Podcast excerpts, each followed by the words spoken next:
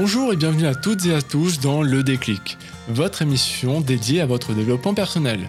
Je suis Cédric Potard, life coach certifié. Mon objectif au travers de ce podcast est de vous fournir un maximum d'outils et d'informations pour vous accompagner dans votre épanouissement. Aujourd'hui, c'est un petit peu particulier car c'est le dixième épisode.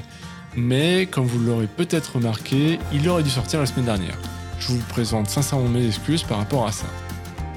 Je veux dire que c'est assez ironique de constater que j'ai échoué à sortir ce podcast dû à une très mauvaise organisation de ma part et d'autres problèmes techniques qui y sont ajoutés. J'en suis entièrement responsable. Finalement, ça tombe presque bien parce que j'avais prévu dès le départ de parler de l'échec et de comment rebondir. Et du coup, bah c'est ce qu'on va voir tout de suite dans le déclic.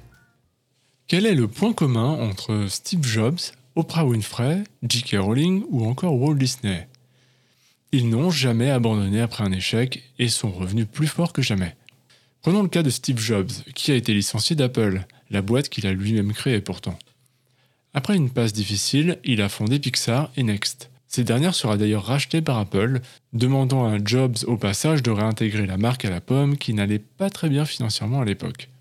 On connaît la suite, l'invention de l'iPod, de l'iPhone, de l'iPad, etc., qui fera revenir Apple au premier plan de l'industrie et deviendra l'une des sociétés les plus riches du monde.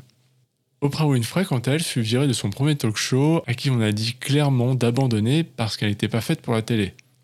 Aujourd'hui, tout le monde la connaît, elle est devenue milliardaire et c'est l'une des présentatrices et productrices les plus influentes des médias américains. J.K. Rowling est l'auteur de la saga Harry Potter. De nos jours, tout le monde connaît cette mythique série. Pourtant, tout n'était pas joué d'avance l'agent de J.K. Rowling a envoyé le manuscrit de Harry Potter à 12 maisons d'édition avant d'être accepté, dont certaines maisons d'édition disaient que c'était un vrai torchon. Toutefois, la saga Harry Potter est aujourd'hui devenue la suite de livres la plus vendue de tous les temps. Walt Disney, quant à lui, avait été licencié du journal où il travaillait pour, je cite, manque d'imagination. Ouais, rien que ça. Il fonda alors le studio Walt Disney Pictures et révolutionna le cinéma avec ses créations. Quelques dizaines d'années plus tard, cela n'empêchera pas les banquiers de rejeter plus de 300 fois le concept de parc d'attractions qu'ils voulaient créer. De nos jours, on sait que les parcs à thème Disney font partie des attractions touristiques les plus visitées du monde. En bref, toutes ces personnes, que l'on considère unanimement comme meilleures réussies, ont tout en commun d'avoir connu des échecs majeurs et d'avoir réussi, paradoxalement, de très grandes choses. Comment ont-ils fait pour surmonter l'échec? Comment se sont-ils relevés pour devenir plus forts C'est exactement ce qu'on va voir tout de suite avec un processus en six étapes clés. La première étape, prenez vos responsabilités. Après avoir subi un échec, qu'il soit professionnel ou privé, on se retrouve souvent au creux de la vague, et c'est tout à fait normal. Démoralisé, voire déprimé à certains moments, c'est normal de vivre ce sentiment d'échec, et c'est à cet instant qu'il est important de ne pas jeter l'éponge, malgré la difficulté. Alors, bien sûr, c'est toujours facile à dire. Cependant, nous avons tous une part de responsabilité dans les choix que nous faisons, qu'ils soient bons ou mauvais d'ailleurs. Et c'est parfois très difficile d'accepter d'être le responsable de nos propres échecs. Responsable ne veut pas dire coupable. Si vous avez été trahi par quelqu'un, vous pourriez me dire que vous n'êtes pour rien. Toutefois, c'est vous qui avez fait le choix de vous associer à cette personne. C'est pour ça que c'est toujours délicat de prendre sa responsabilité. Paradoxalement, c'est aussi indispensable pour avancer et se remettre en question. Attention, le but, ce n'est pas de prendre l'entière responsabilité de la faute sur vos épaules, mais de voir ce qui aurait pu être fait différemment et surtout ce qui était en votre pouvoir. Est-ce que cela ne vous est pas déjà arrivé, d'ailleurs, euh, comme ça a été mon cas aussi, de voir des signaux d'alerte et malgré cela de préférer détourner le regard prétextant une quelconque excuse, que ce soit dans une relation ou dans un job? Alors, bien évidemment, Rien n'est tout noir ou tout blanc.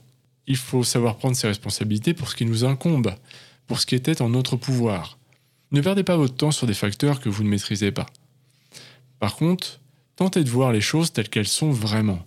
Voyez ce que vous faites de bien et ce qui peut être amélioré. Et surtout, renoncez aux excuses parce que ça vous empêchera d'avancer réellement comme vous le désirez. La deuxième étape très importante, savoir apprendre de ses erreurs. Une fois l'échec digéré, on a tous deux choix. Soit le considérer comme une fatalité, un manque de chance, soit de voir l'opportunité de passer au niveau supérieur. Nelson Mandela disait Je ne perds jamais. Soit je gagne, soit j'apprends. C'est une philosophie admirable et vraiment inspirante, je pense, vis-à-vis de l'échec. Personnellement, j'ai longtemps considéré mes échecs comme des fardeaux à porter, pourtant il peut aussi en être autrement.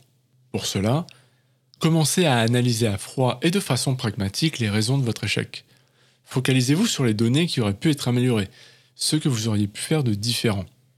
Si vous avez craché votre entreprise en quelques mois seulement, est-ce que votre étude de marché initiale était correcte? Est-ce que votre business plan était adapté? Est-ce que vos produits ou vos services étaient cohérents à la demande? Bref, posez-vous les bonnes questions pour éclaircir votre vision et voir les enseignements à en tirer. Bien sûr, ça va aussi bien pour la création d'une entreprise que pour une rupture. Il en va de même avec nos relations. Si votre partenaire vous a trompé, il semble légitime de vouloir rejeter la faute complètement sur l'autre. Pourtant, les choses sont souvent plus subtiles que cela.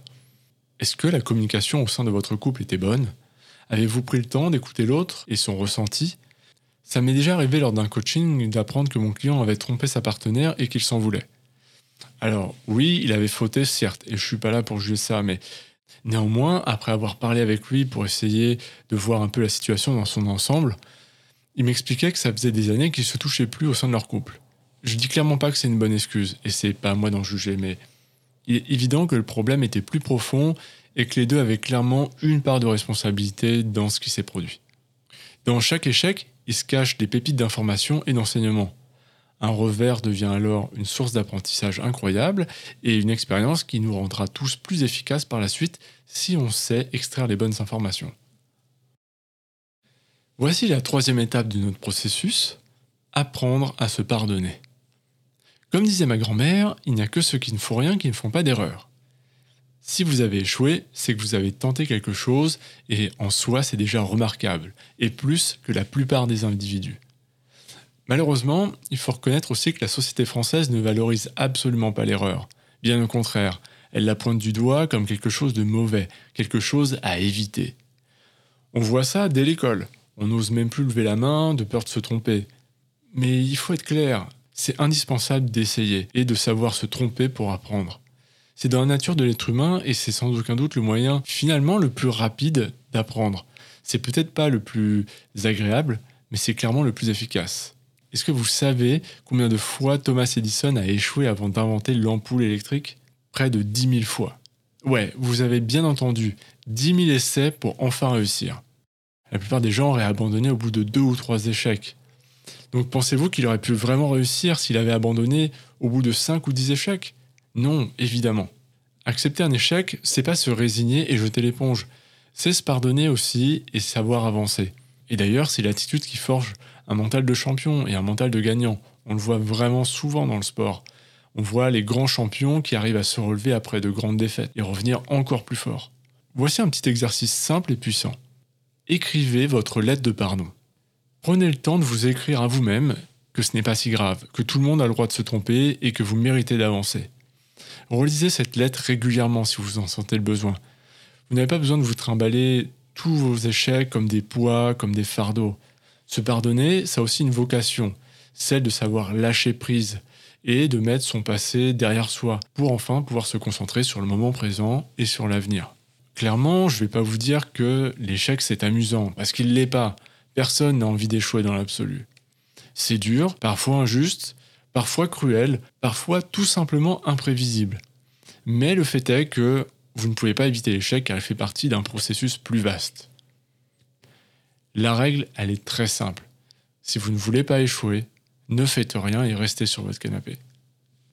Étape 4 de notre processus remettez-vous en selle le plus rapidement possible. Nous l'avons oublié, mais dès notre naissance, nous sommes tous confrontés à un échec majeur, notre incapacité à nous tenir debout sur nos jambes. Alors ça peut sembler anodin aujourd'hui hein, quand on est adulte, mais avant d'apprendre à marcher, savez-vous qu'il a fallu environ 1000 essais? Ça veut dire qu'il a fallu se relever plus fort à chaque fois et ne pas se décourager. Et c'est d'ailleurs quelque chose d'assez terrible quand certains adultes perdent la faculté de marcher après un accident. On se rend compte à quel point marcher, qui est quelque chose qui est si banal finalement en tant qu'adulte, devient quelque chose d'incroyablement difficile. On a oublié finalement à quel point ça a été dur pour apprendre ce processus. Pour une petite anecdote, si on tombe de cheval, l'instructeur nous suggérera toujours de remonter le plus rapidement possible sur la monture, et ça pour une raison simple, pour ne pas cultiver la peur.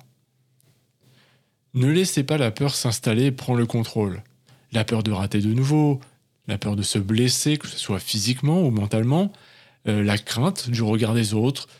Bref, toutes ces peurs qui vont être inhibitrices. Et la meilleure méthode pour les contrer, c'est simplement de lui couper l'herbe sous le pied directement. Ne lui laissez pas le temps de prendre racine et de se renforcer. Plus vous tergiverserez, plus il sera difficile d'y retourner, et franchement, je parle en connaissance de cause. Moi, le premier, j'ai passé parfois des mois, voire des années dans certains cas, à procrastiner après une déception. Ce qui n'a fait qu'augmenter mon sentiment d'angoisse face à cette situation, et en plus de ça, la frustration de ne pas, m'y remettre de nouveau. Il faut arriver à trouver le juste équilibre entre prendre le temps d'analyser la situation, d'apprendre, mais aussi passer à l'action le plus rapidement possible. L'art de se remettre en selle vous rendra plus fort et efficace dans n'importe quel domaine de vie. La cinquième étape de notre processus, booster votre estime de soi. Alors, l'estime de soi, c'est quelque chose que je parle régulièrement dans les podcasts. Euh, j'ai toujours pas fait de podcast dédié, ça viendra. L'estime de soi, c'est au cœur de notre vie. C'est notre capacité à nous évaluer et à apprécier notre valeur. Il est relativement facile de déterminer si on a une bonne ou une mauvaise estime de soi. Vous pouvez vous poser une question hyper simple. Quelle est la distance entre qui vous êtes réellement aujourd'hui et la personne que vous rêvez d'être? En gros, plus cet écart sera important, et moins votre estime de soi sera bonne. Ça peut paraître contre-productif comme ça de, le raisonner de cette façon-là, mais imaginez que si vous vous rêvez en tant qu'entrepreneur aguerri euh, et que vous êtes à l'heure actuelle salarié dans un job de merde, pardon de la vulgarité, le gouffre, il sera majeur. Et par conséquent, votre estime de soi a de fortes chances d'être instable. Alors que si vous voyez entrepreneur et que vous êtes déjà en train d'entreprendre, peut-être pas au niveau auquel vous vous aspirez, que vous êtes dans une dynamique de faire les choses qui vous plaisent, votre estime de soi va être cohérente avec vos aspirations et à ce que vous aimeriez être, tout simplement. Lorsqu'on est confronté à l'échec, le problème c'est que souvent notre estime de soi, elle en prend un sacré coup. Et parfois, elle est même complètement anéantie. Renforcer son estime de soi au quotidien, ça permet de protéger cette intégrité psychologique. Alors ça ne veut pas dire qu'on n'échouera pas. Ça veut dire simplement qu'on sera plus résilient face à l'échec. Et du coup, on aura plus de facilité à s'adapter et à accepter l'échec pour pouvoir le surmonter avec plus de facilité. L'un des meilleurs moyens pour renforcer l'estime, c'est de se fixer des nouveaux objectifs ambitieux régulièrement et de sortir de sa zone de confort pour pouvoir transformer cette estime, gagner en confiance et euh, tout simplement bah, vous sentir mieux dans votre vie. La sixième étape, ne pas confondre vitesse et précipitation. Le changement, c'est une partie inévitable de la vie, et il n'y a pas d'alternative. L'univers change en permanence, la nature change en permanence. Et c'est le principe même de la vie qui est impermanent. Il y a une réponse émotionnelle à toute rupture, et un échec est une forme de rupture. Et revenir après un échec est un vrai changement. La psychologie moderne a développé un outil solide pour comprendre le changement et les étapes qui y sont associées. Cela a été nommé la courbe du deuil ou la courbe de changement. Initialement, ce modèle a été introduit pour la première fois par la psychiatre suisse Elisabeth Kubler-Ross dans son livre On Death and Dying en 1969. Alors, ce livre, il était utilisé au départ pour parler des différents états émotionnels vécus par les patients en phase terminale après un diagnostic. Il est connu sous le nom des 5 étapes du deuil, mais ce modèle s'applique à tous les aspects de la vie, c'est pour ça que souvent on va l'appeler la courbe du changement. Je vais vous donner les cinq étapes, sans rentrer trop dans les détails. Les cinq étapes incluses dans la courbe originale, malheureusement en podcast je ne peux pas vous la montrer. En premier point, il y a le déni. C'est le moment où on rejette la situation. On ne veut pas croire ce qui se passe et c'est aussi la période où finalement on va intégrer ce qui se passe. Ensuite, il y a la colère. On réalise à ce moment qu'on ne peut rien y faire ça génère de la frustration. Du coup, forcément, de la colère et parfois une forme de résistance. Le troisième point, c'est la dépression. On a tendance à ressentir de la tristesse, un certain manque d'énergie et à se sentir démotivé. Ensuite, il y a la quatrième phase qui est une phase d'acceptation. Alors, contrairement à ce qu'on peut croire, c'est pas forcément une phase agréable. C'est là qu'on réalise qu'il existe de nouvelles façons de penser, mais aussi de nouvelles façons d'agir. Il est temps d'explorer de nouvelles options. À ce moment-là, on essaie de trouver des solutions et on voit de nouvelles opportunités. Ensuite, la cinquième étape, c'est l'étape du renouveau. C'est l'étape finale du processus du changement. Une nouvelle voie a été créée et on avance vers de nouveaux horizons. Alors pourquoi je parle de tout ça? Eh bien parce que se relever d'un échec, c'est un processus qui demande du temps, de l'intégration et la bienveillance. Il y a des étapes, elles ne sont pas forcément linéaires d'ailleurs. On peut passer d'une étape à l'autre, parfois revenir aussi en arrière. Mais surtout, c'est intéressant parce que tout le monde passe par ces différentes étapes plus ou moins rapidement et qu'il est important de les vivre pleinement. Est-ce que vous avez rompu récemment? Eh bien, vous n'avez pas besoin de quelqu'un d'autre pour être heureux. Par conséquent, ne faites pas l'erreur de vous lancer trop vite dans une nouvelle relation comme je le vois souvent. Encore une fois, on est tous uniques et du coup, on a tous besoin d'un temps pour intégrer et du temps pour que le processus se mette en place. Évitez de brûler les étapes parce que vous avez besoin de respecter votre rythme pour éviter de plus gros problèmes par la suite. Même si l'échec n'est jamais agréable, je pense que ces six étapes que j'essaie d'appliquer au maximum dans ma vie sont hyper efficaces. Évidemment, encore une fois, c'est jamais facile, mais ça peut vous aider à vous orienter pour savoir où vous en êtes et où vous pouvez vous améliorer. Donc je vais relister les six étapes. La première, prenez vos responsabilités. La seconde, apprendre de ses erreurs. La troisième, se pardonner. La quatrième, remettez-vous en selle le plus rapidement possible et revenez plus fort. La cinquième, apprenez à prendre soin de votre estime de soi. Et enfin, la sixième, ne confondez pas vitesse et précipitation. Tout changement demande du temps. Bon, pour essayer de résumer, finalement, comment surmonter un échec? L'échec existe uniquement si on jette l'éponge. Mais si on persiste, cela devient une leçon, une expérience et un apprentissage. Avec du recul, c'est peut-être l'une des meilleures choses qui peut nous arriver d'ailleurs, quand on arrive à l'utiliser comme un tremplin. Voici euh, trois questions qui pourraient vous aider. Qu'est-ce que cette expérience m'apprend? Comment puis-je améliorer la situation? Que puis-je faire différemment?